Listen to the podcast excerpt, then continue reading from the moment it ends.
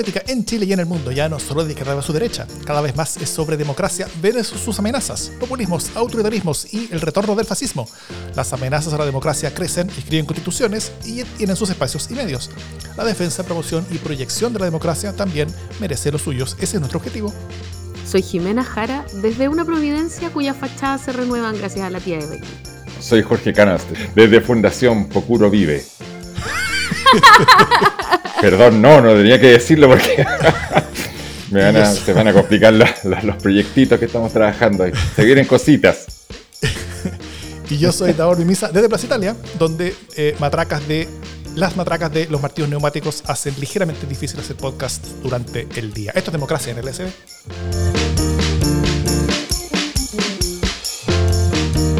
¿Cómo están? Eh, Jorge, bienvenido. Hace tiempo no te teníamos. Jorge Canals eh, y Jimena Jara.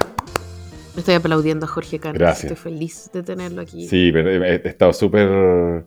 Eh, desaparecido. desaparecido porque estaba con estoy bien colapsado, pero, pero aquí retomando, retomando con muchas ganas de conversar y, ver qué sale de esto.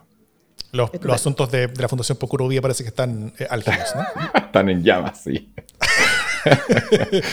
bueno, algo de eso vamos a ver hoy día. Bueno, hoy vamos a conversar sobre... Eh, ah, y, tú, Jimmy, cómo estás? ¿Todo bien? Estoy bien. Nos vemos demasiado como para alargar esta conversación. sí, pero los demás no, no, han escuchado. Nosotros nos estamos viendo casi todos los días por las grabaciones de Proyecto 50, eh, pero, pero el resto no nos escucha todos los días, ¿no es cierto? Nos escucha una vez a la semana, aunque nos debería escuchar todos los días, porque debería estar escuchando Proyecto 50, ¿o no? Así es. Así es. Pero estupenda, estupendamente. Muy bien. Bueno, hoy vamos a conversar sobre cómo el caso de convenios está llegando cada vez más cerca de la moneda, eh, en, varias direcciones, y también luego sobre qué nos dice la capotera colectiva que recibió Piñera con su idea de gran coalición. Eh, pero antes un par de noticias de la casa. Primero, si ustedes ya escucharon Proyecto 50, esa como pregunta para ustedes, ¿no es cierto? Que es el trabajo que hemos estado realizando en Democracia en el SD junto con el Instituto Milenio Biodemos, con el Centro de Estudios de Conflicto y Cohesión Social COES y con Radio Universidad de Chile. Y con factor crítico también, por supuesto.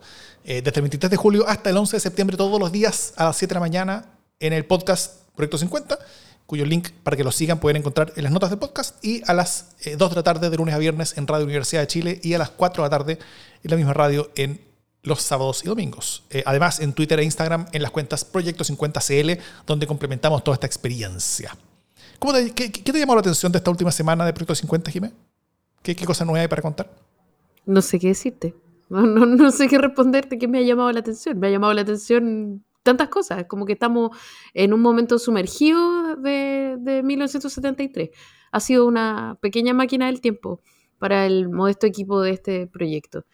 Em, y nada, lo que crece es la tensión, acercándonos ya hacia la fecha nefasta, eh, se siente la polarización cada vez más fuerte. Sí, ¿no es cierto? Eh, ayer en el grupo conversábamos sobre, sobre un caso en particular que no sabíamos si, dejarlo en personas fallecidas o personas que eran desaparecidas. Eh, era, un, niño, básicamente de 13 años, que, eh, que, encontraron, al, parecer, un pedacito de su cráneo y, su, familia solamente pudo sepultar eso.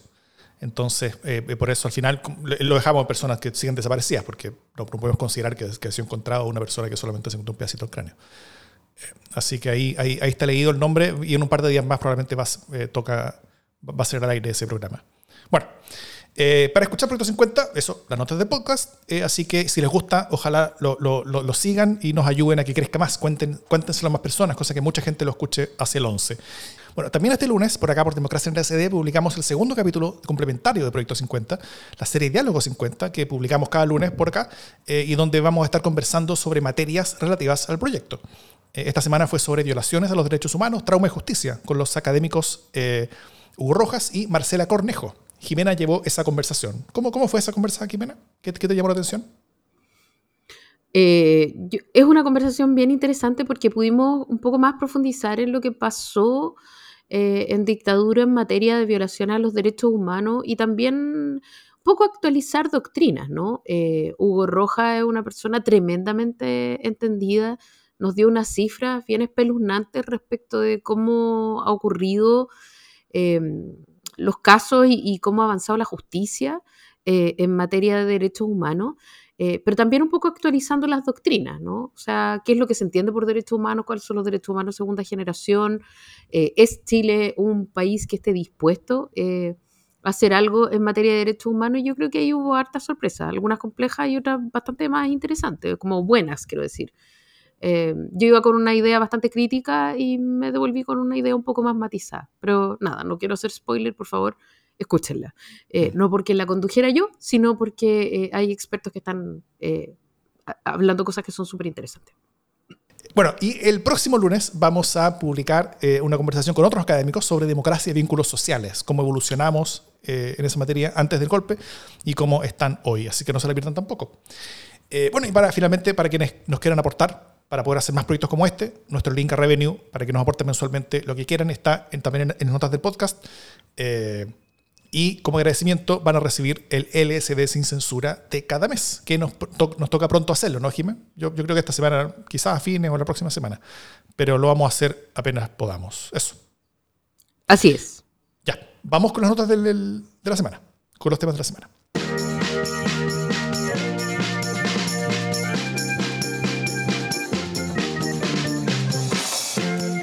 Bueno, hay varias maneras de ver cómo el caso convenio se acerca a la moneda.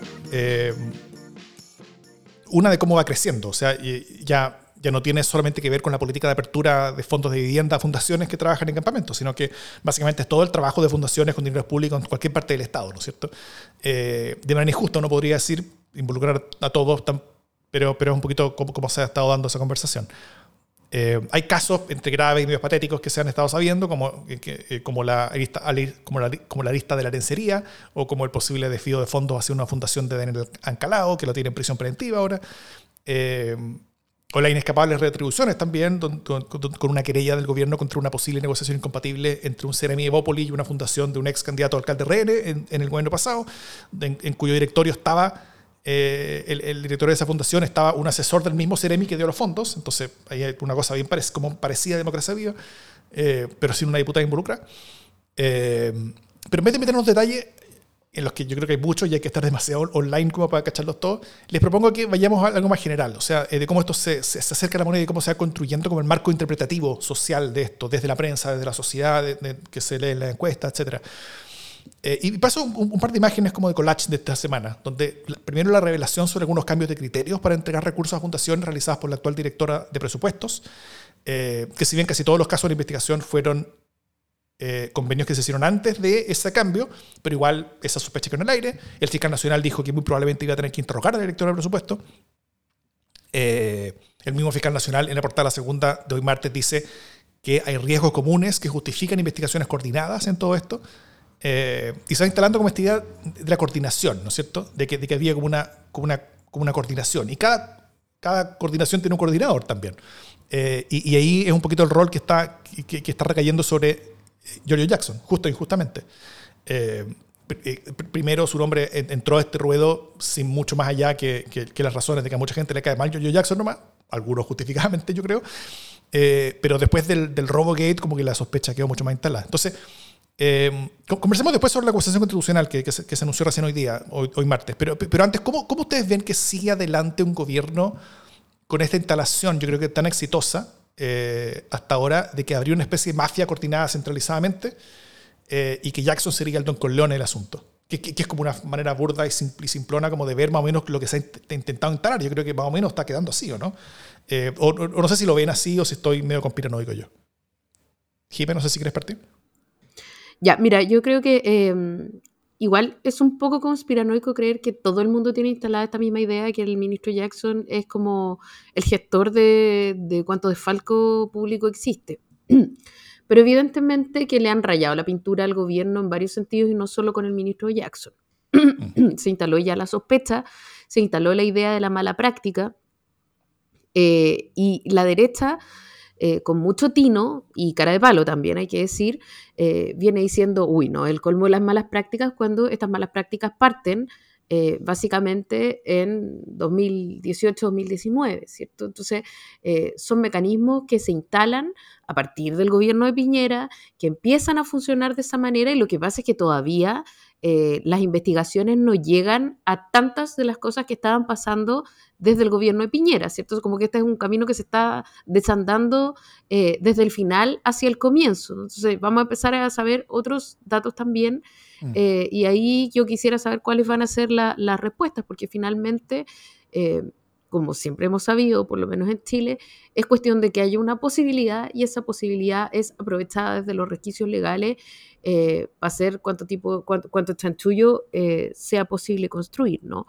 Em, entonces, esta es una cuestión que eh, es complicada. Yo le escuchaba hoy día a, hoy día martes, a Claudio Rego, una entrevista en la que él hablaba de una serie de transferencias de fondo que ocurrieron antes de que él fuera gobernador, em, eh, hablaba del caso Zumba. Yo no sé si ustedes se acuerdan, que llegó eh, Orrego... Un, caso con mucho ritmo, un, humor, fácil. Un, claro, un, clásico caso lleno de sudor, eh, pero que se, pagaron como mil millones de pesos en clases de Zumba. y entonces, claro por trato directo, justamente. Entonces, este tipo de traspaso eh, era permitido y es lo que permitió ese caso Zumba del que estuvimos hablando eh, y no hablamos de los, del, trato directo, sino que de los montos. Entonces nos centramos en, el, en, la conversación sobre si eran tan caras o no eran tan caras las clases de Zumba, si estaban con sobreprecio o no, que evidentemente sí, creo yo. Em, pero lo que nos contaba, eh, lo que contaba Orrego es que se transfirieron como 2 mil millones de pesos en total. Eh, porque mil millones de pesos costaban las clases de Zumba y otros mil millones de pesos otras cosas. Entonces, él en ese momento le, le cerró la, el, flujo a esta posibilidad de los convenios directos em, en la región metropolitana, empezó a exigir boletas de garantía y él vio que aquí había una, una cuestión que se estaba usando mal. Es algo que viene mal desde mucho antes. Entonces, eh, no es solo propio de lo que ha pasado ahora. Eh, y me parece que de todas maneras merece una conversación eh, sobre qué tipo de fundaciones eh, reciben fondos de transferencias directas y etcétera. Una conversación bastante más amplia. pero de que le han rayado la pintura al gobierno, le han rayado la pintura y por supuesto la derecha está profitando de su cuarto de hora y de esta construcción de que Giorgio Jackson es el principio y el fin de todas estas malas prácticas, ¿no? Mm. ¿Cómo lo viste, Jorge? Eh, sí, interesante escucharla, Jimena. Eh, claro, obviamente se acerca, yo creo que se acerca la moneda, eh, claro, políticamente por lo que simboliza mm, eh, George Jackson, igual yo creo que sus bonos están, están, están bien devaluados por, una serie de... es, bien, es, bien, injusto a veces tirar frases así de categóricas porque uno lo ve con el diario el lunes y en la comunidad en su casa, pero pero desde que, desde que salió ese Express ya eh, Jackson, que era, que era obviamente eh, un ministro del corazón del Frente Amplio, del, proyecto político más íntimo y un liderazgo proyectable, probablemente cuando empezó el gobierno uno decía él va a ser presidenciable, junto a Camila Vallejo, eh, y, y, que yo, yo con, mi, con mi capacidad de Cassandra, de, de, providente, dije, que así che va a ser candidata presidencial. Bueno, hoy día uno la ve. Ella sí que sí. Ella, ella va a ser. y hoy día uno la ve feliz de la vida en su, en su trabajo de, doctora, pero, pero claro, entonces, pero el tema está en la DIPRES, eh, que hoy día salió el ministro Marcelo Bio, ¿no? Que dijo que había sido la, que era, era la mejor directora de presupuesto de la historia, incluyéndolo cuestión que obviamente no es así, porque, porque lleva un año ejerciendo, tendría que ser una suerte, qué sé yo, de, presidente o presidenta de la FED al cuadrado. Entonces, evidentemente, esa frase no tiene, no tiene contenido, es una frase más bien eh, de reafirmación política. Y, que da para cosas chistosas, porque uno dice hoy día, bueno... La biónica. Claro, porque ¿cómo va a ser la mejor de la historia en un año? No es imposible, además que tampoco es que hayan... Eh, claro, entonces la están sindicando a ella, que también es más o menos del círculo entiendo yo, ¿no? Más, más, más eh, eh, de, los, de, los de los mejores cuadros técnicos del Frente Amplio. Em, ya, entonces, em, hay, hay, ese es un problema porque em, obviamente cuesta. Siempre hemos hablado acá de, de, quién controla la agenda y, y, en, en, en, periodos de tanta ingobernabilidad global, que es muy difícil gobernar países y, tener gobiernos ejecutivamente exitosos, operativos, que desarrollen sus proyectos más o menos incólumes como los planearon desde un principio, eso más bien es como los 90, hoy día estamos en una, cuestión súper efervescente, impredecible y, un suelo muy líquido para plantear eh, proyectos más duraderos, entonces se ve al gobierno eh, con muy poca capacidad política para salir de este fango.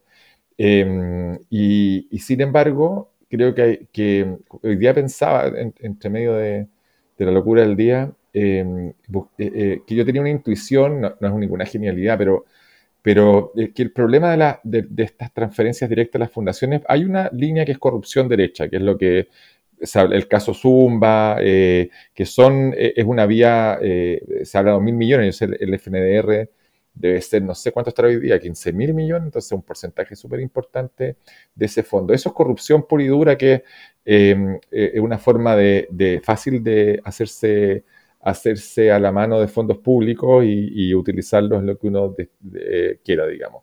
Desde, desde, lencería y otras cosas menos profanas, eh, que pueden ser, qué sé yo, eh, juergas y, cosas por el estilo. Pero también lo otro es que es, una, es un síntoma de lo que hemos hablado en otros, en otros programas, de que tenemos un súper problema de, mm, degradación, pero no es la palabra degradación, pero de, decaimiento, de, mm, mm, de, falta de capacidad eh, de nuestro Estado y del sector privado para hacerse cargo de los problemas de hoy, de, los problemas eh, de, gobernar, digamos, porque detrás de la transferencia directa, ¿qué es lo que hay? Hay eh, incapacidad de ejecutar el presupuesto. hay una declaración que es súper reveladora, no sé si fue el gobernador Díaz o alguien que dijo, Mira, lo que pasa es que nosotros tenemos la DIPRES encima. Si, si no ejecutamos gasto, al próximo año, como funciona el tema presupuestario en Chile, te quitan esa plata de alguna forma. ¿eh? Es, más, complejo que eso, pero esa es la imagen. Entonces, si tú, si tú tienes 100 mil millones y ejecutas 30 mil millones, el próximo año se elabora un presupuesto sobre esa base. Entonces, hay un súper problema. Si, si, si cada una de las reparticiones del Estado no es capaz, no tiene capacidad de gasto, para ejecutar ese presupuesto es porque hay una falla que es muy profunda y ahí es donde hay que apuntar. Porque uno, uno ve las redes sociales y dice eh, eh, esta discusión que también era bien peregrina, porque decía, oye, esto demuestra el fracaso del Estado subsidiario y otros decían, no, esto es entonces una discusión que apuntaba cualquier cosa. Eh, y otros decían, oye, hay que, ¿por qué el Estado no puede hacer esto? ¿Por qué el Estado no hace lo que quiere hacer mediante asignaciones directas, ¿no es cierto? Eh, eh, eh, trabajar en campamentos, ver fachadas, hacer trabajo comunitario. ¿Por qué no lo hace el Estado? Se preguntaban en redes sociales la gente que está inteligente. Entonces, efectivamente, esa pregunta esconde una verdad, que es, tenemos un problema de capacidad de gestión de nuestro Estado, transversal a todos los gobiernos, que sobre esa base favorece la corrupción en aquellas personas que son de frentón pilletes, pues, o, gente que entra a la política eh, eh, pensando, digamos, en, aprovecharse de estos intersticios y, generar corrupción. Entonces, ahí hay un tema. Y eso llega a la moneda, ¿por qué? Porque eh, yo no sé si hay una estadística, pero yo tiendo a pensar que hay, hay una declinación en la ejecución presupuestaria a partir del 2015, no sé, que cuesta hacer eso. Entonces, Em, si no tienes ese, ese, ese, brazo armado eh, o ese brazo operativo, es muy difícil que puedas cumplir tu programa y que puedas construir base popular de apoyo, porque la ejecución presupuestaria, ¿qué es lo que es? Es mover la máquina, pues meterle plata, generar proyectos, eh, las veredas que financia la Subdere, em, eh, bueno, la concesión es otra cosa, pero, pero es parte de eso. O sea, recién en el 2000, 23, eh, si no me equivoco, Obras Públicas presentó su cartera de concesiones. Entonces, se, me, se, me, llegó a caer el micrófono.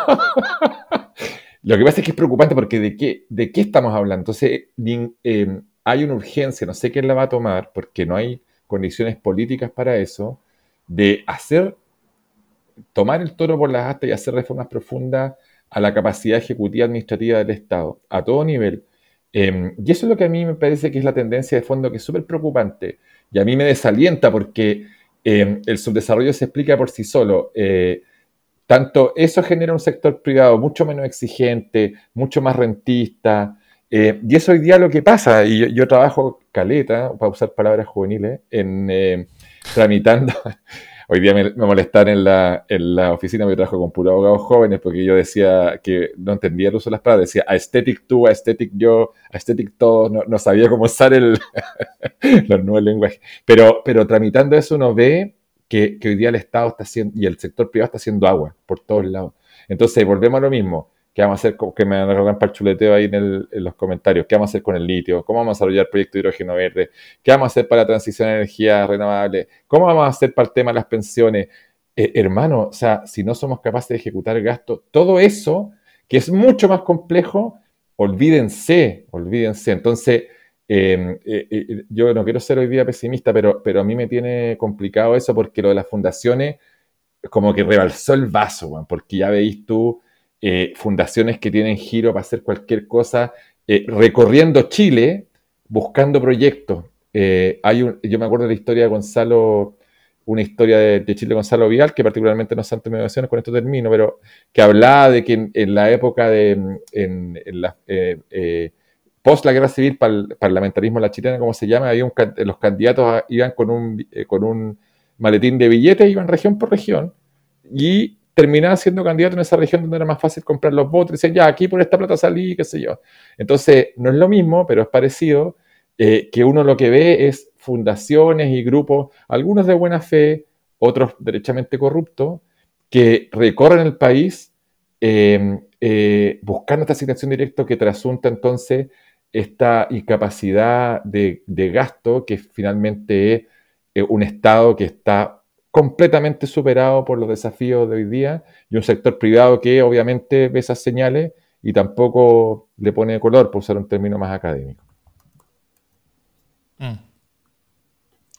Oye, me, pongo de pie con la intervención de Jorge. ¿ah? qué buena onda. Eh, aprovecho de postular inmediatamente esta intervención de ahora para hacer un videíto corto con, con todo lo que dijo, porque me parece súper importante eh, volver a centrar la conversación en las prioridades y esa prioridad es la capacidad que tiene el Estado de hacer o no hacer cuestiones.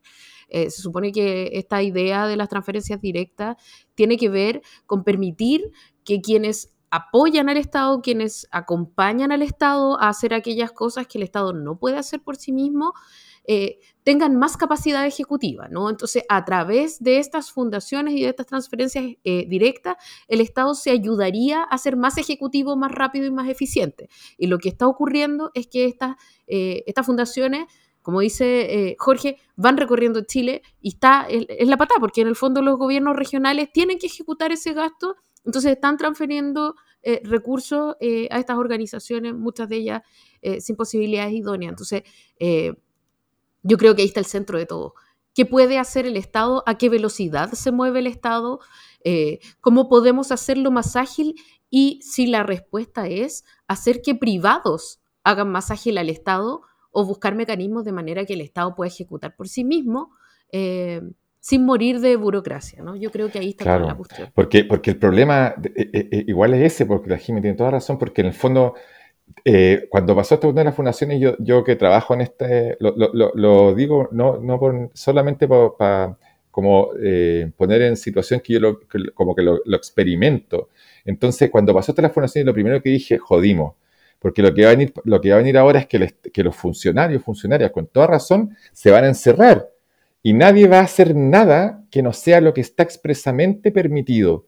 Y eso es muy, o sea, eso es como el principio del derecho público, pero me refiero a que es muy malo porque necesitamos también eh, innovación, capacidad de, movimiento, eh, soltarle un poco también este, este corset eh, tan, tan estrecho y tan apretado que tienen muchas veces los funcionarios y funcionarias que tienen mucho temor a tomar iniciativa porque les cae el sumario administrativo, porque los pueden denunciar. Entonces hay un hay, una, hay una, un equilibrio ahí que hay que intentar encontrar, que permite tener un Estado mucho más parecido, por ejemplo, las reparticiones que son más nuevas siempre tienen más, que, uno va a la oficina y parece Google, no sé si han cachado que el laboratorio de gobierno, eh, Corfo, que uno va y están todos así como esto, si fuera Google, y de repente uno va a reparticiones más antiguas y hay una cuestión que igual la Hermosilla y Quintanilla para los que son de nuestra edad. Entonces, eh, hay que buscar eh, el equilibrio, porque no puede tampoco significar esto que el, que el Estado termine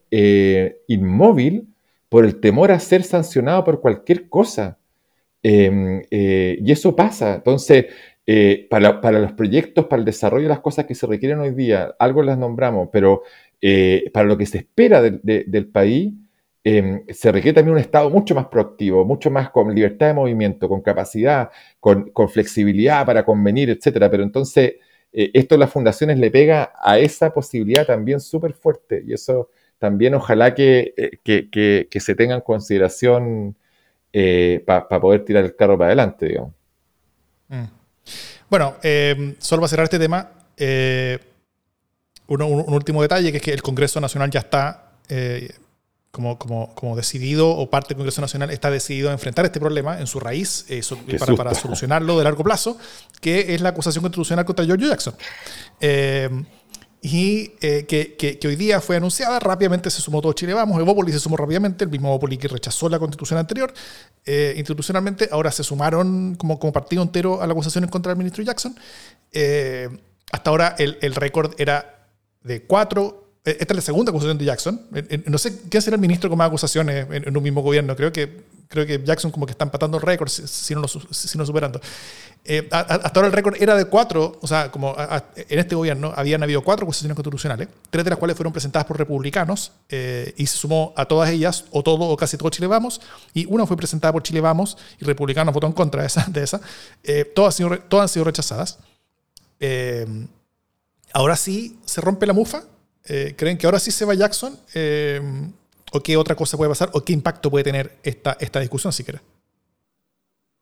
Yo no le veo mucho sustento. Eh, es una movida comunicacional, ¿no? Para mantenerlo permanentemente en el como en el banquillo, para horquillar al gobierno, porque fracasó el chantaje, ¿no? de como del o lo saca o no conversamos con ustedes, ¿no? Tiene que ver con, con toda esta lógica comunicacional, yo no sé si, o sea, como no hay más sustento que digamos hace dos o tres semanas, ¿no? No, sé hace cuánto tiempo se, se cayó la anterior acusación constitucional, ¿no? Pero están empezando a hacerlo como más recurrente, ya ridículamente recurrente, porque no se registra cambio desde la última vez, creo yo. Mm. Sí, pues es bien, es, es, bien extraño, porque salvo el robo de los computadores del Ministerio de Desarrollo Social, el resto de las cuestiones tiene poco y nada que ver con, con George Jackson. Obviamente esto es una cuestión, o sea, también acá, como dijo la Jimena, obviamente hay una estrategia, eh, no sé si tan pensada, porque producto probablemente los delirios de, la parte más extrema de la derecha, los republicanos, eh, de inmovilizar y paralizar al gobierno en toda su línea y en toda su extensión. Yo creo que la idea es instalar, eh, instalar un poco, pensando también en, la, el, en el relato que se instaló después de la Unidad Popular es justo o no justo, este es un, este es un desastre, este es un gobierno desastroso, em, eh, la, izquierda, eh, estos cabros son un desastre, eh, hay que poner orden, no puede repetirse nunca más, aquí nosotros venimos a ordenar esta cuestión y somos gente seria a poner coto al tema de la inseguridad, bueno, una cuestión bien de manual. Obviamente el Frente Amplio ha ayudado mucho a que, esos, a que ese rato se, se consolide, hay mm. que decirlo, pero, pero hay que cortar el, o sea, eh, eso echa uno de menos que, la coalición de gobierno, más sus partidos aliados, que ahí puede estar incluso la democracia cristiana, por muy, por muy disminuida que se encuentre, le ponga coto esto, entonces salga también a, conducir políticamente esta situación. Están todos mirando al techo.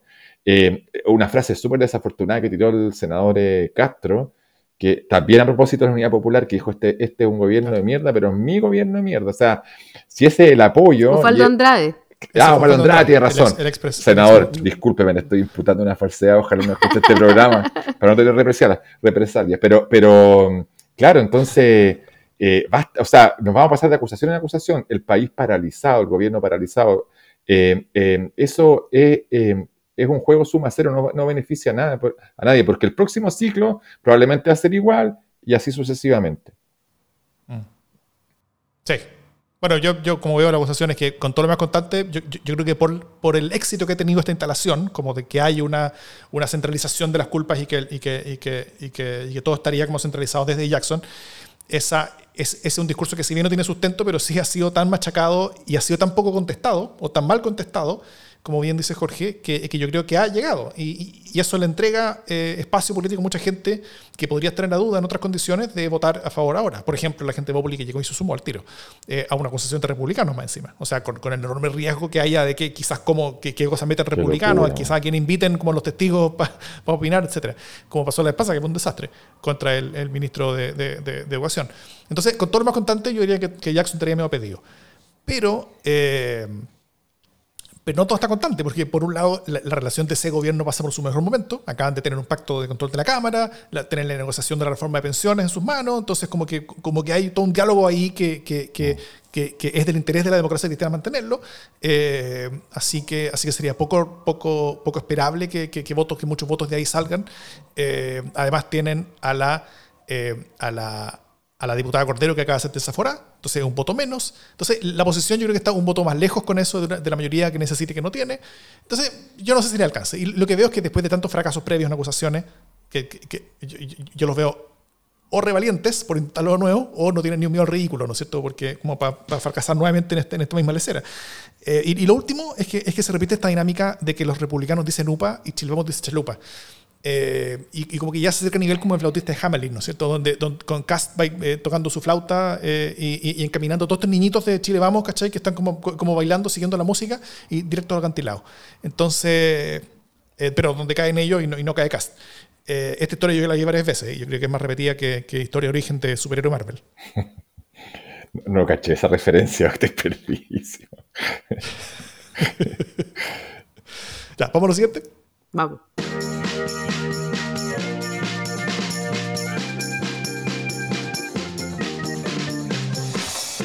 Y bueno, este es el momento que eh, todos los niños amigos de Democracia LC están esperando, como todas las semanas. Esto es el pastelazo de la semana.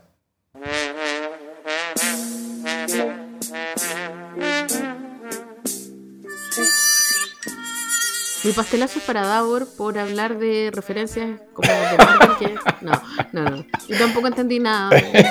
Pero, pero es porque me falta Marvel. Que me falta Disney Channel. No le falte tanto. Sí.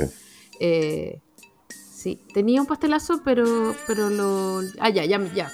Me acordé. Es que, es que nosotros los jóvenes... Pucha, mi pastelazo igual tiene que ver un poco con el tema anterior eh, y es... Eh, para el ministro Jackson. Eh, porque, porque mm, más allá de todo este tinglado que está, que está viendo y que lo está horquillando y que etcétera, eh, yo siento que él tiene el deber de hacerse cargo de su ministerio, que es una cuestión que creo que no está ocurriendo. Eh, fíjate que pasó que eh, salió la mejor CACEN de los últimos años. Eh, y el ministro Jackson no estuvo en ninguna parte celebrando esa CACEN.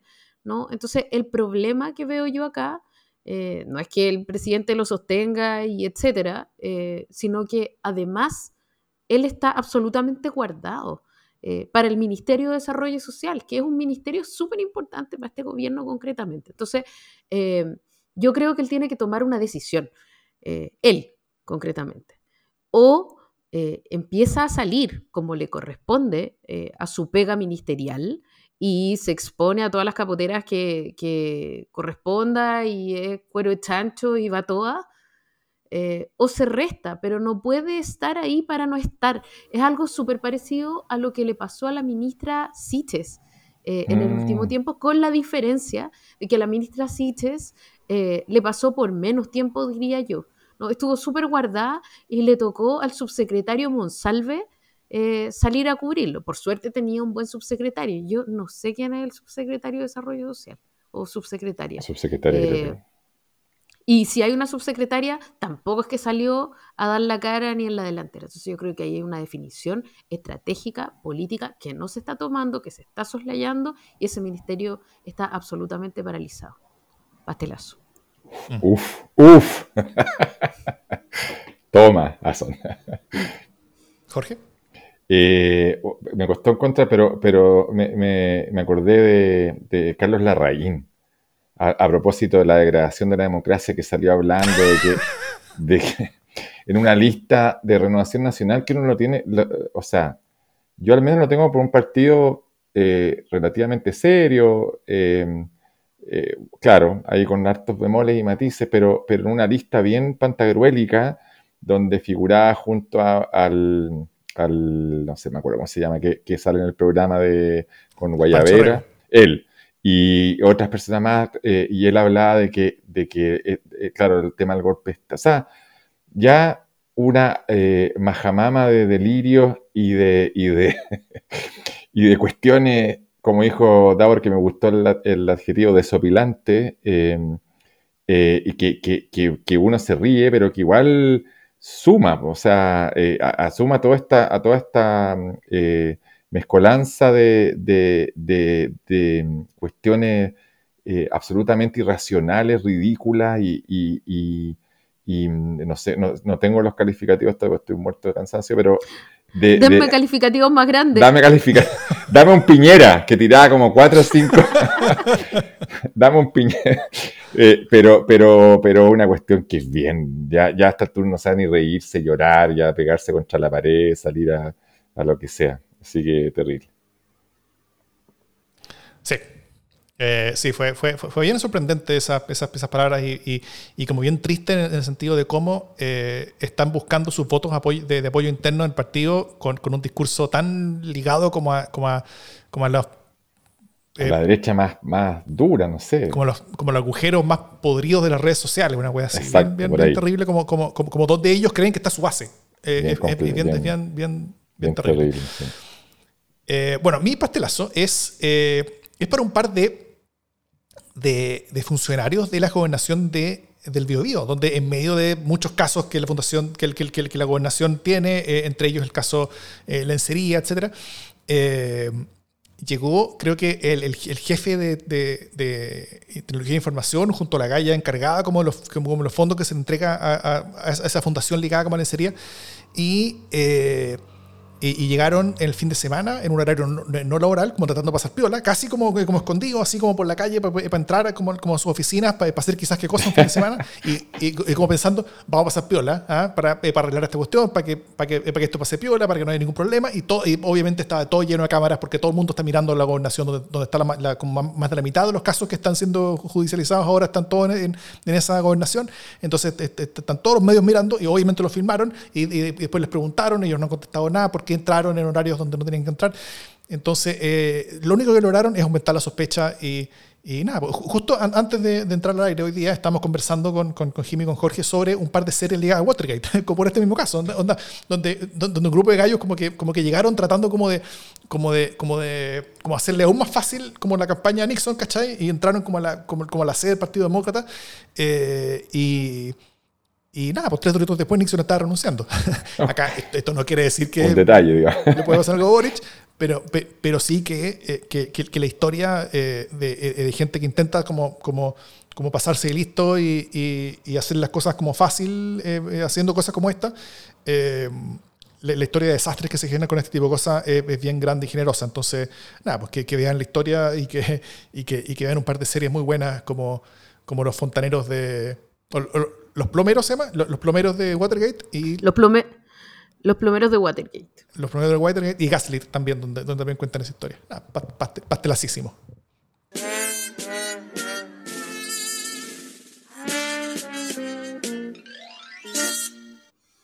Oye, mira, le hicieron una entrevista eh, al expresidente Piñera.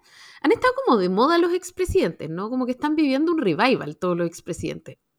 A propósito de que están circulando eh, por el Consejo Constitucional y como que todo el mundo los está pescando. Bueno, hay un programa también de, televisión donde, donde, donde, van a entrevistar a todos ah, por los 50 años. Entonces, por eso te traen a Frey. Es la única razón por la que alguien llamó a Frey, en verdad. Claro, como que Frey. Y, ya fue Frey a lo constitucional, ¿no? ¿Cierto? No, no, yo todavía. Yo creo que no lo invitaron, ¿no? ¿Sí lo invitaron también? No, sí dijo porque en el Mercurio... ¿Cómo no lo van a...? Ya, es igual, es expresidente. Dijo que iba a ir al bien que no tenga estatura, pero... pero ya. Entonces, como están todo el mundo hablando de los expresidentes con los expresidentes, está como una moda, ¿no? Como disfrazarse de expresidente, etcétera, eh, se viene entrevistaron en la tercera al expresidente Piñera, ¿no? Y el expresidente Piñera, mira, empezó a hablar de un cuanto hay, de la corrupción, de, lo, de las transferencias directas, de esto y el otro, y en una de esas eh, se fue en una bola así como que, oye, yo encuentro que deberíamos hacer eh, una alianza todos, así como juntémonos todos, entonces él dijo, eh, una alianza que vaya desde el Partido Republicano con el centro de amarillos y demócratas hasta Chile Vamos, o sea, como toda la derecha y el centro, el, el centro chico que queda, todos juntémonos.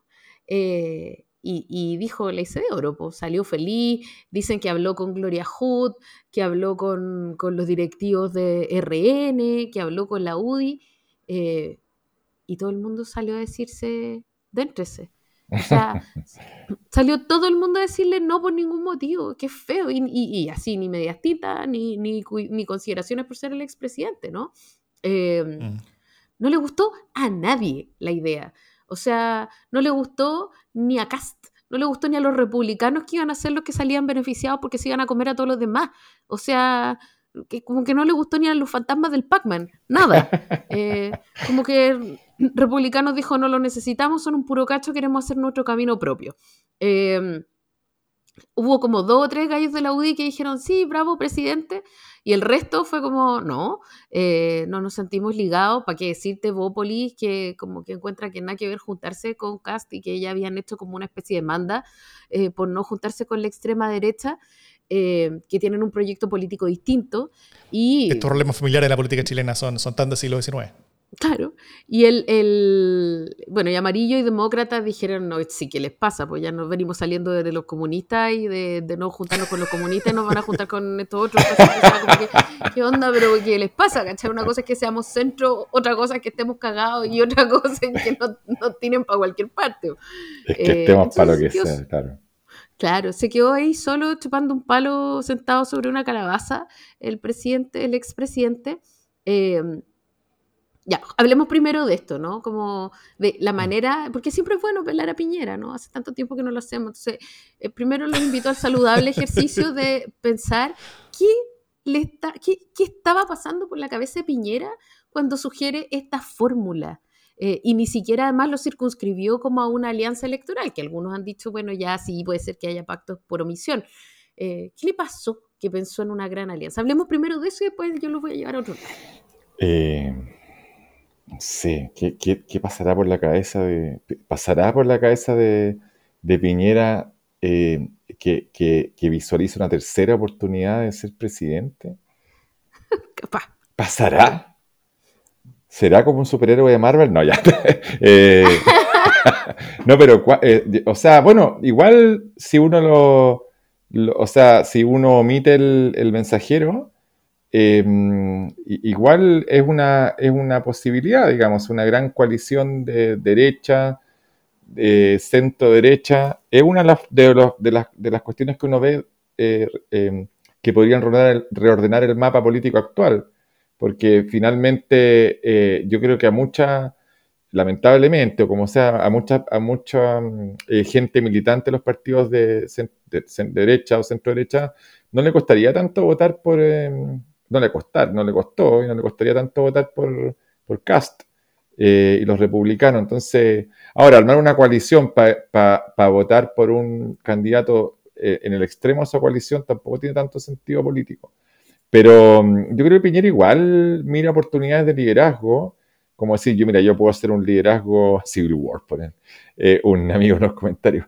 esa es la cachea. Eh, claro, Piñera puede pensar que puede ser como un factotum, un, padre fundador de una nueva coalición de centro-derecha para derrotar a esta izquierda maligna que quiere hacer un golpe de Estado y restaurar un poco su honor perdido por el estallido social. Yo creo también eh, eh, el liderazgo Piñera o, su forma de hacer liderazgo es bien desde, desde su propio ego. Entonces yo creo que probablemente esté buscando y restaurando de a poco esa e, e, ese, ese incordio que no lo dejaron terminar su, no lo dejaron terminar su gobierno por el estallido. Entonces, por ahí puede ser. Ahora, em, yo creo que, que, mm, o sea, pienso que el país sí necesita, o el país necesita, o sea, o la sociedad política, eh, eh, algún sentido de coalición estable eh, que le dé un poco más de gobernabilidad a la cosa, porque Eh, al frente tenemos la coalición, no coalición entre el Frente Amplio y entre Prueba de Dignidad, no sé cómo se llama, y Socialismo Democrático. Eh, eh, y al otro lado tenemos a Republicano pisando fuerte, cada, vez más utilizando estas, técnicas de la, de la ultraderecha en todo el mundo, ¿no es cierto?, para destruir cualquier tipo de relato democrático razonable y luego eh, eh, volver por sus fueros con una cuestión bien espantosa. Entonces, eh, yo creo que, mm, que, tiene algún sentido lo que dijo Piñera omitiendo el personaje, al, mensajero al que lo omitió, em, y, tampoco creo que sea, em, que sea una cuestión azarosa lo que dice la Jime, de que estén apareciendo estos expresidentes, porque em, me da o sea, creo que también acá hay una cuestión de reivindicar, que, eso fue un error también de, que varios cometimos eh, de, este cuento de los 30 años, eh, de hacer esa separación tan tajante entre periodos históricos como de, eh, antes de mí el diluvio, para parafrasear el típico dicho, que hizo un poco el Frente Amplio también, y, entonces ahora todos están volviendo un poco a reivindicar su, su, sus fueros y posiciones. Frey eh, eh, yo algo lo miré del Mercurio el, domingo, dijo, eh, se tiró una como así, no hay ninguna, históricamente no hay ningún periodo que pueda compararse con los 30 años. O sea, chupateza, digamos, pasamos de eso, no son 30 veces 30 años a eso. Y, Piñera va por el otro lado. Entonces también aquí vienen varios a, reivindicarse y a reivindicar su labor política, como, está la, como está el gobierno muy débil, a decir, oye, ¿vieron? Miren, miren, miren los que nos decían que nosotros éramos esto, miren lo que está pasando. Entonces, em, eh, eh, ahora, ninguno de esos ejercicios, y aquí termino, em, eh, son ejercicios constructivos de coaliciones, porque son frases que tira Piñera y provoca la reacción que dijo la Jime, y por otro lado también esas frases tampoco nuclean como voluntades políticas. Entonces, seguimos estando en esta cuestión tan tan desordenada. Esta cuestión parece como Wakanda, ojo. La, toma. no, no tengo idea cómo fue Wakanda, pero me suena. Creo que, no sé, pero por ahí creo que va la cosa. Eh, Wakanda era, era, un, era un paraíso tecnológico afrofuturista. Entonces, nada que ver ahí, digo. Nada que ver la Nada que ver. Eh, bueno, eh, yo lo que veo en verdad bien francamente con, con, Piñera, y no solamente con esto, sino que con todas las intervenciones que él ha tenido desde el inicio de este gobierno, eh, yo, yo, las entiendo desde la intención de al menos dejar la puerta abierta para volver a competir. Eh, yo creo que él no lo tiene descartado en su mente, o sea, él, él sigue creyendo que lo pueden volver a llamar, que, que puede volver a ser necesario. Eh, y, él, y, él, quiere, efectivamente. Yo, yo, creo que él, él, él, siente desde su mente hipercompetitiva la necesidad de competir por una tercera vez, de ser el primer presidente que fue tres veces, ¿no es cierto?, en la historia de Chile. O sea, es, es una cosa que, que, que, sería como, como, como el acabose para él, ser el más de algo. Eh, él, creo que lo necesita, como, como, como aire, como el agua. Eh, o sea, él, no solamente interviene sobre el futuro de, de la coalición, ¿no es cierto?, intentando dar como su idea sobre qué, qué le gustaría, sino que además él mete eh, y, moviliza a, sus ministros muchas veces. No sé si, ustedes se acuerdan, eh, ya dos o tres veces en este gobierno, en, en, crisis económicas o, de seguridad y, de, sanitarias también, ha, movilizado a sus exministros y ex autoridades de gobierno, ex subsecretarios, como si fuera una especie como de shadow cabinet a la inglesa, ¿no es cierto? Como que los moviliza y los, y los, y los mete en la, en, la discusión, los lleva a negociar como, como cuerpo eh, con el gobierno actualmente para, para, para, para, dar como aportes en ciertos momentos importantes. Eh, tiene alta participación en la contingencia. Yo, creo que, que, él está participando más en la contingencia de esa manera de lo que incluso hacía después de que fue presidente la primera vez, o sea, antes de competir, donde ganó la segunda.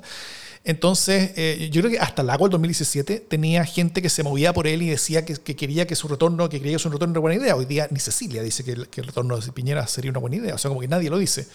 Eh, ¿Cuál Cecilia? Tal vez Morel. Ah. Eh, tal, vez, tal vez ni él. Eh, y, y eh, o sea, solo, solo él yo, yo creo que, quiere, que, que, que, cree que es una buena idea. Le preguntaron a él si quiere volver y él dijo que no, que, él solamente quiere ser un buen expresidente. Pero yo creo que justamente no está siendo un buen expresidente porque quiere mantener la, la, puerta abierta para volver. Y que mantener la puerta abierta para volver no es un buen, buen expresidente, sobre todo si está tan presente en, en, la discusión. Eh, y sobre la coalición, yo creo que estamos súper lejos de las elecciones todavía. Entonces, eh, los partidos tienen menos exigencias electorales de corto plazo como para unirse con otros partidos más grandes y para, y, para asumir los costos que implica ir con gente que es distinta a uno. Esos costos siempre están y son inescapables si uno quiere, si uno quiere sumar, mayoría para gobernar. Eh, por eso yo creo que un no ahora no, no, no, implica necesariamente un no después, implica un no ahora. Eh, pero yo sí, yo creo que es interesante ir leyendo la intensidad de ese no y, de cómo se configura y cuáles son las razones que se utilizan. Tanto republicanos de no querer nada con demócratas y amarillos, como de demócratas y amarillos de no querer nada con republicanos. Eh, porque solamente uno de estos dos mundos como que se va a quedar con Chile Vamos, ¿no es cierto? No los dos, si es que, si es que no quieren juntos. Entonces, eh, y eso no hace nada, nada fácil para Chile Vamos. O sea, la UDI y RN pueden como, como, desgarrarse en, esta, en, este esfuerzo. Yo, creo que se viene un año muy difícil para ellos de, de decisión, eh, donde Matei quiere ir a alejar republicanos, buena parte de los, diputados quieren ir con republicanos y, y base también porque ven que con republicanos están los votos, entonces hay, hay mucho miedo ahí. Eh, y una duda que me queda es cuáles son las lecturas políticas detrás, porque hasta ahora la lectura política, incluso que justificó el nacimiento de demócratas y, amarillos, es que el rechazo 2000, del 2022 habría sido el que generó un nuevo clivaje, ¿no es cierto? Que el clivaje era ese, entre el apoyo y el rechazo de esa, de esa, de esa constitución.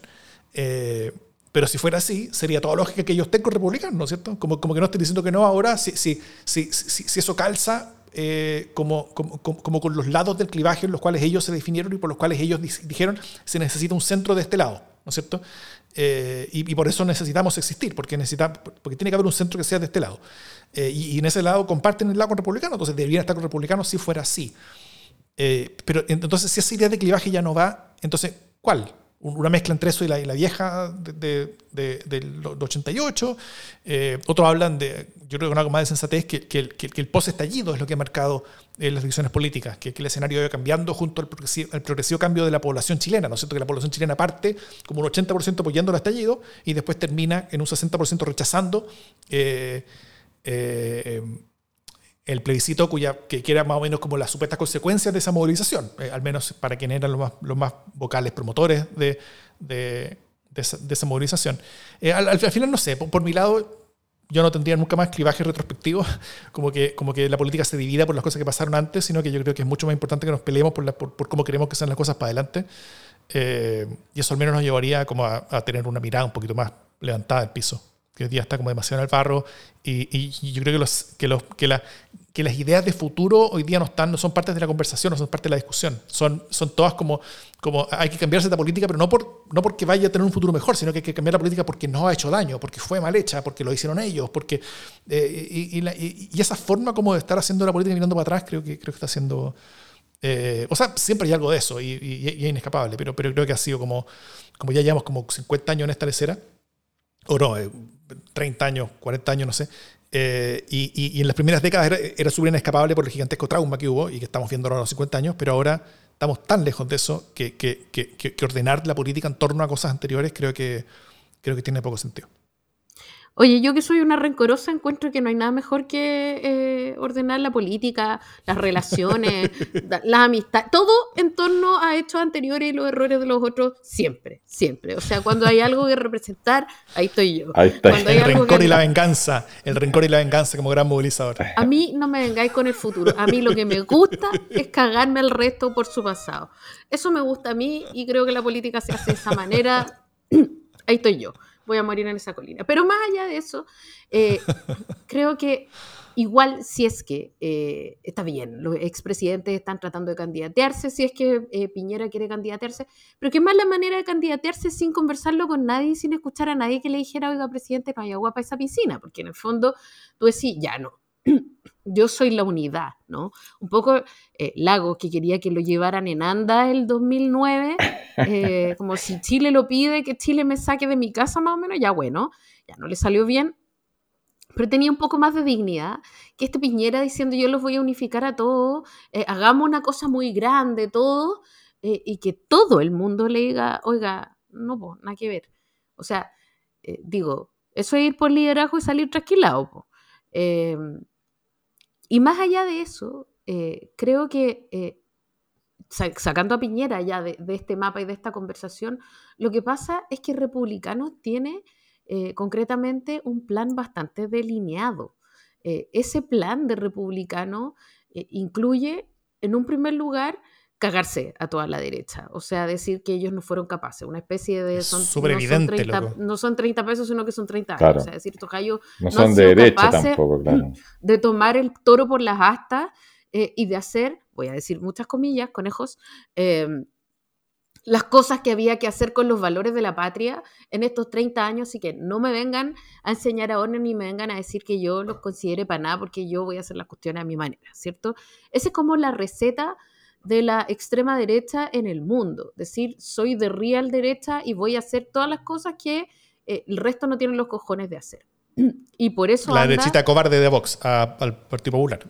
Claro, y por eso anda acá trepando por Chile, ¿no? Y por eso andan también ellos vendiendo su propia idea de lo que tienen que ser eh, las enmiendas al anteproyecto de la nueva constitución.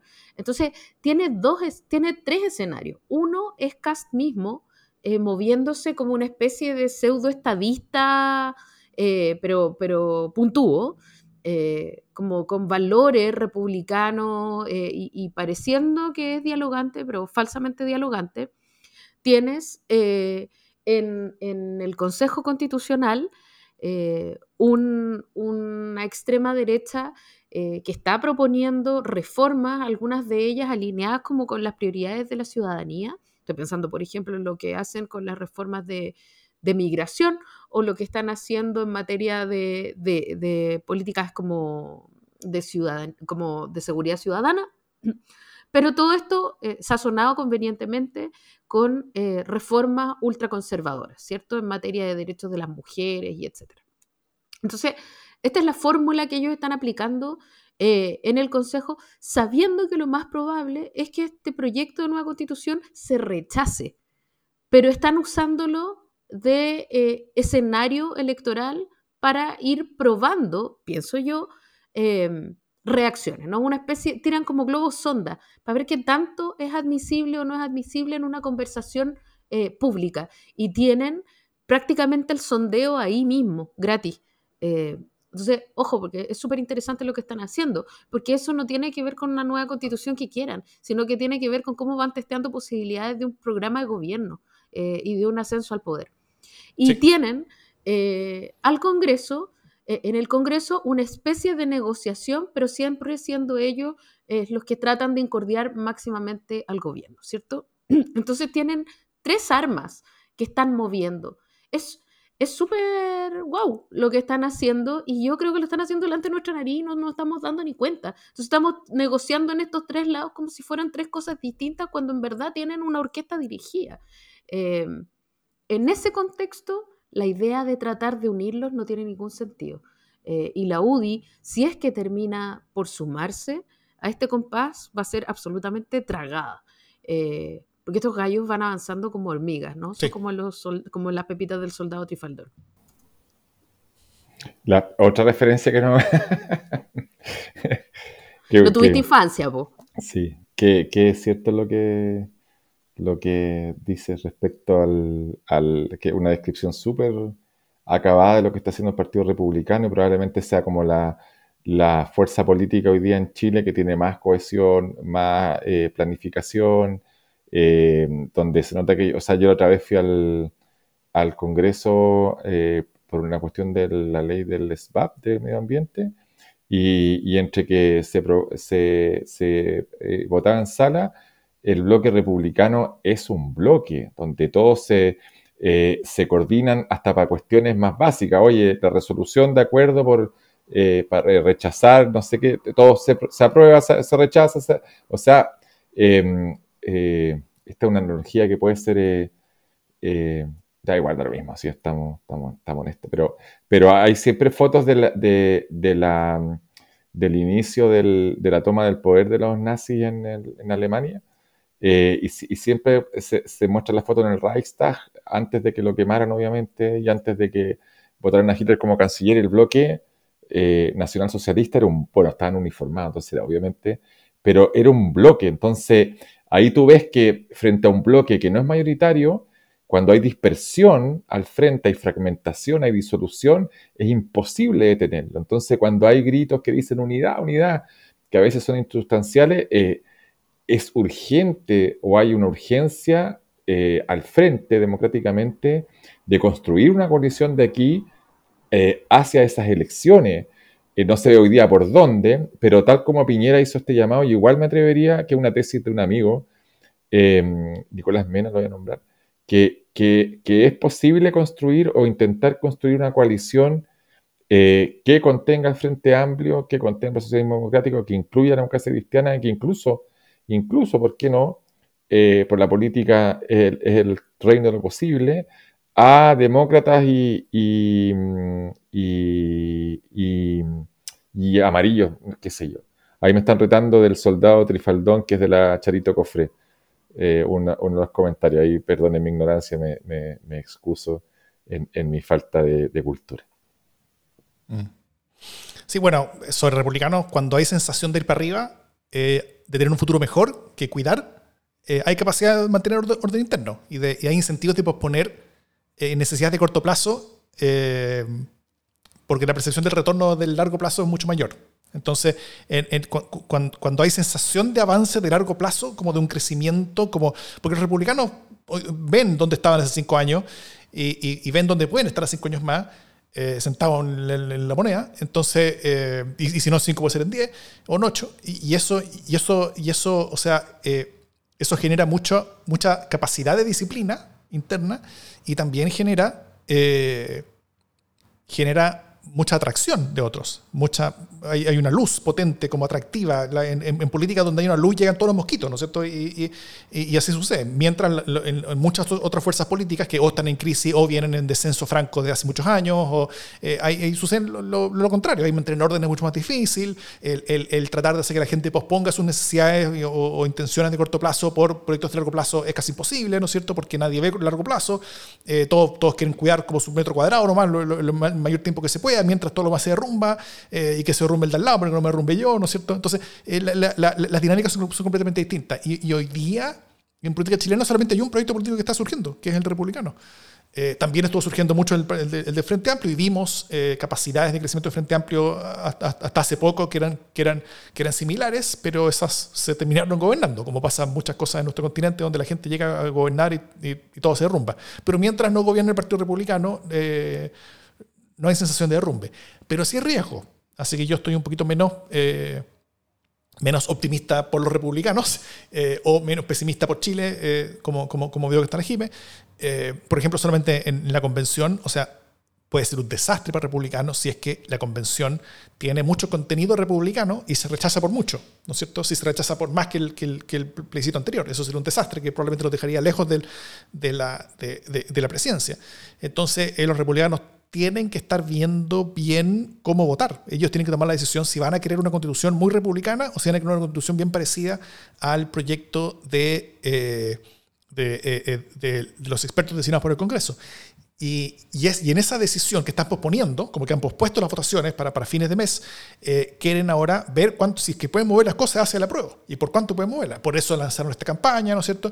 Eh, como, como de publicidad, con unos videos donde ellos mostraban como su idea, porque si es que logran mover las cosas hacia la prueba, ellos van a apostar hacia, tratar de aprobar una cosa con sus ideas. Pero si no logran mover las cosas hacia la prueba y ven que esta cosa ya se rechazar, entonces ellos van a preferir que se rechace con unas ideas que, no sean las propias, sino que sean ajenas y digan que, que toda esta ajeno de ellos y, y ellos como que se deshagan Van a tener costo porque igual ellos son responsables del proceso, pero los costos van a ser menores, eh, si es que son ideas ajenas a ellos. Entonces, eh, si bien tienen, tienen el, el, la sartén por varios mangos, eh, no están carentes de problemas y riesgos de corto plazo y bien grandes incluso. Lo que sí es impresionante para mí es cómo una y otra y otra y otra vez Chile Vamos sigue creyendo que su enemigo y su adversario está en el gobierno cuando el gobierno no necesita a nadie que le haga zancadilla, cuando ellos se hacen zancadilla solitos, eh, en, vez de que ser republicanos la principal amenaza de Chile y sus partidos y sus militantes y de su futuro político.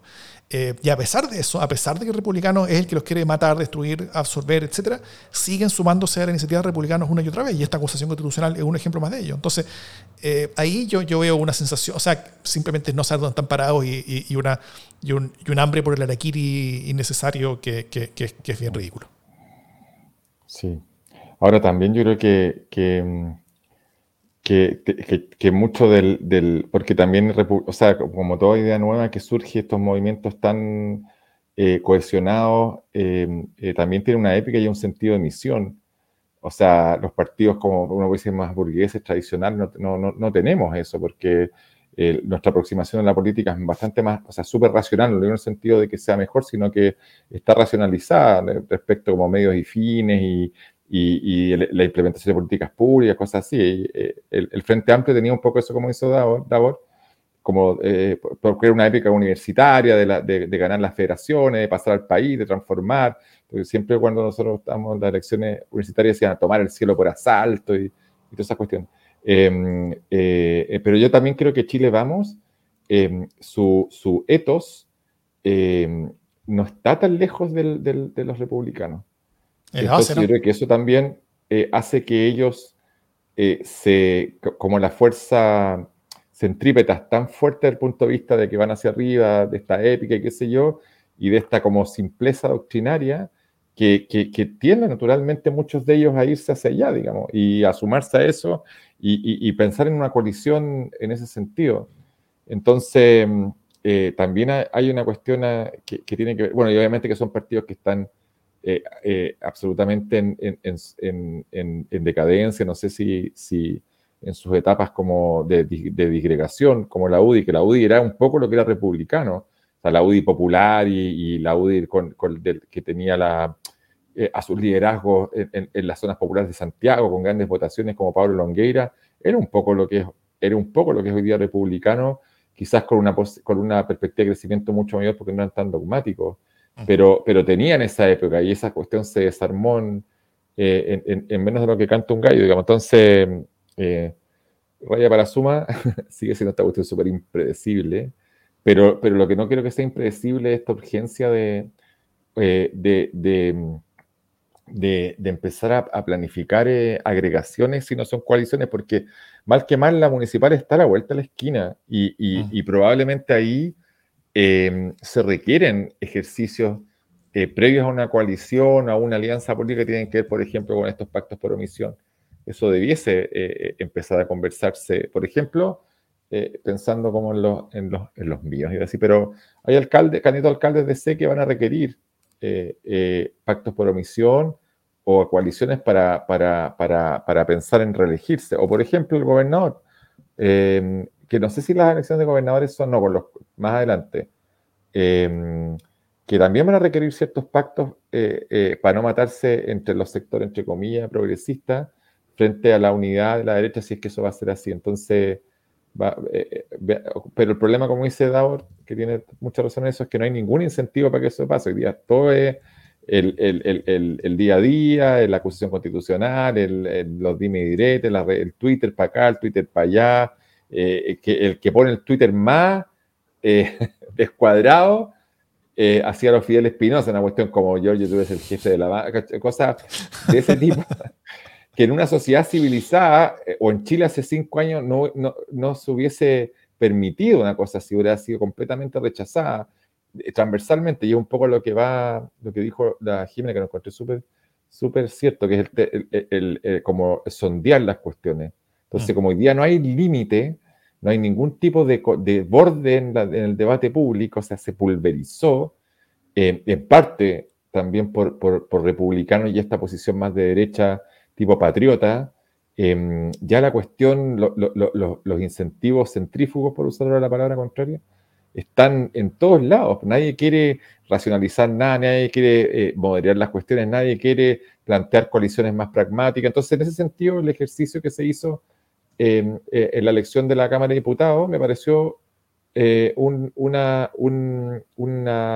remembranza de una buena política, para hacer un pacto práctico, razonable, que permita que la DC dirija la Cámara y que el próximo año lo dirija un, un comunista o una comunista. Bueno, eh, por ahí también debiesen eh, ir tendiendo las cosas, creo yo.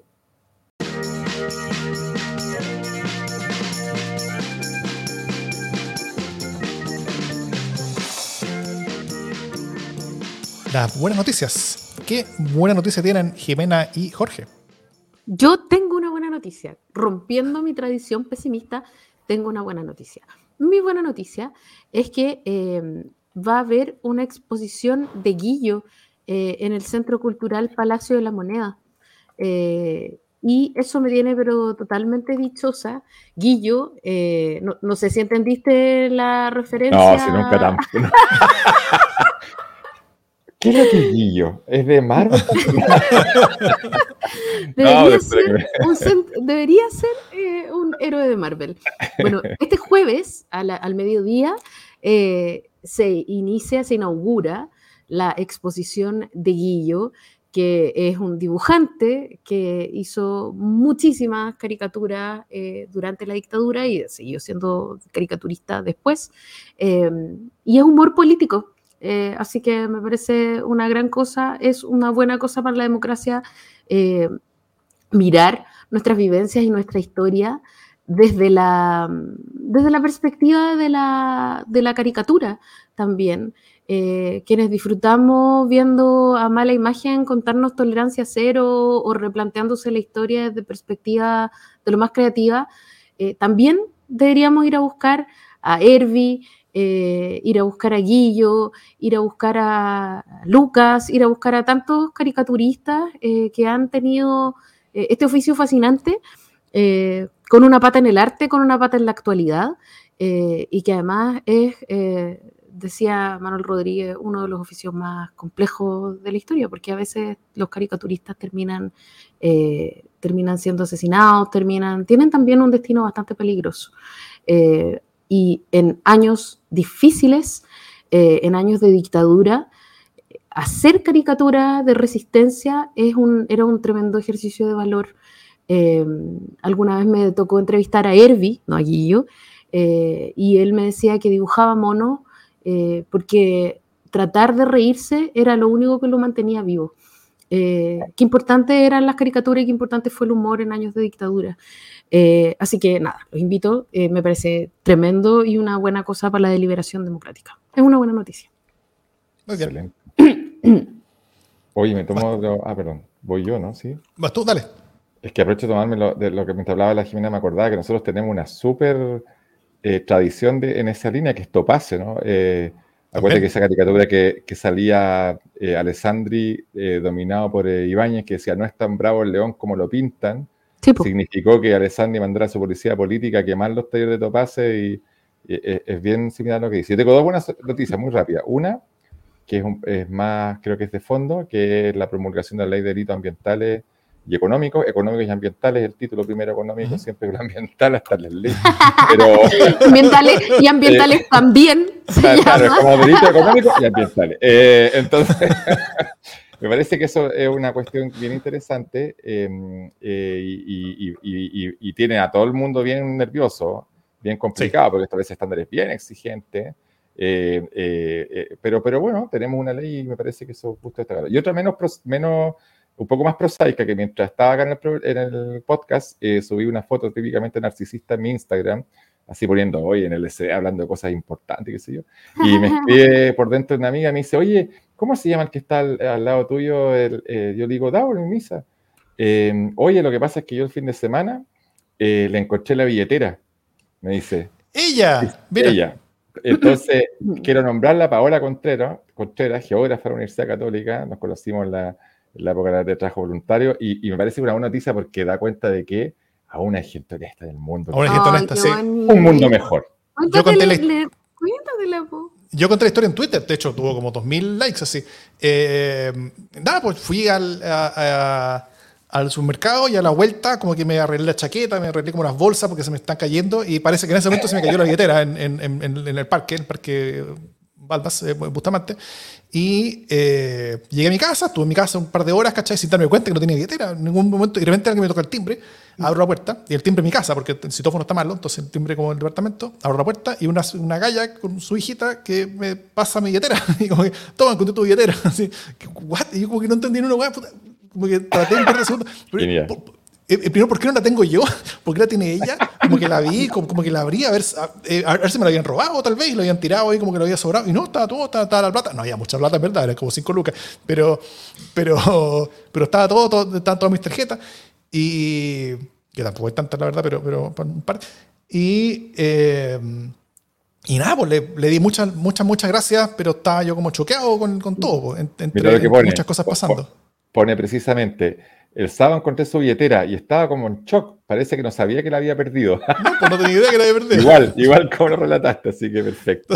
Igual mejor Entonces- manera de perder la billetera, no cacharlo. Entonces, Sí, po. sí, pues. Entonces, muchas, muchas gracias a ella, porque justamente ese día yo había tenido un mal día, porque ese día se echó a perder mi caldera, así que me tuve que duchar con agua fría, me estaba echando con agua fría entonces, estaba de muerte y, eh, y, y- y- y nunca supe que se me había perdido la, la billetera hasta que me la encontraron. Así que si se me hubiera enterado que se me había perdido la billetera, ya habría sido como un día de terror.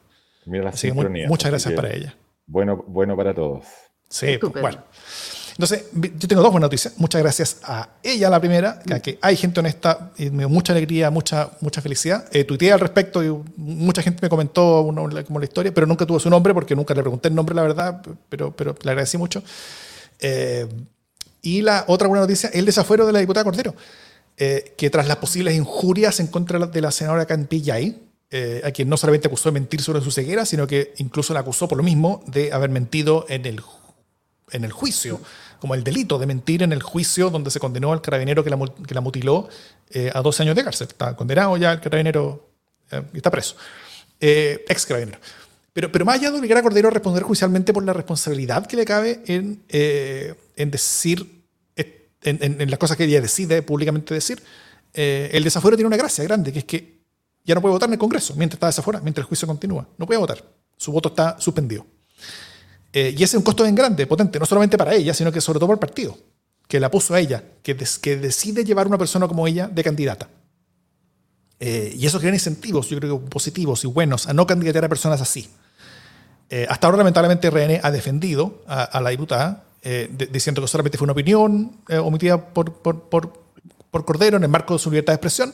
En eso tienen razón, eh, la, diputada es libre de decir lo que quiera, pero no es libre para eludir las responsabilidades de las cosas que dice. Y eh, la, injuria es una posible responsabilidad que tiene consecuencias legales. Eh, son responsabilidades que toda persona adulta eh, tiene, ¿no es cierto? Ser, diputada no la, protege un poquito en una primera etapa, pero si un tribunal dice que, que, hay que revisar más, se desafuera y se revisa más. Entonces, mientras esas responsabilidades se investiguen en tribunales, después de haber, haberse decidido que merecían ser investigadas, la diputada no podrá votar en el Congreso.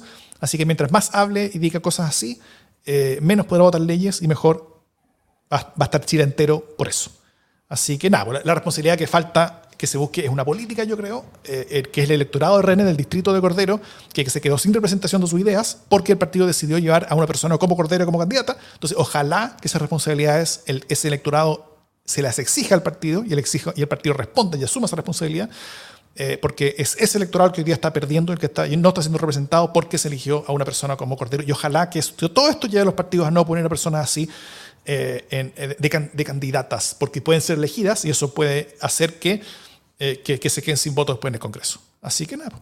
Mientras tanto, para todo lo demás, es una buena noticia. Ya. Eso. Dicho eso, esto es democracia en LSB. Muchas gracias, Jorge. Muchas gracias, Jiménez.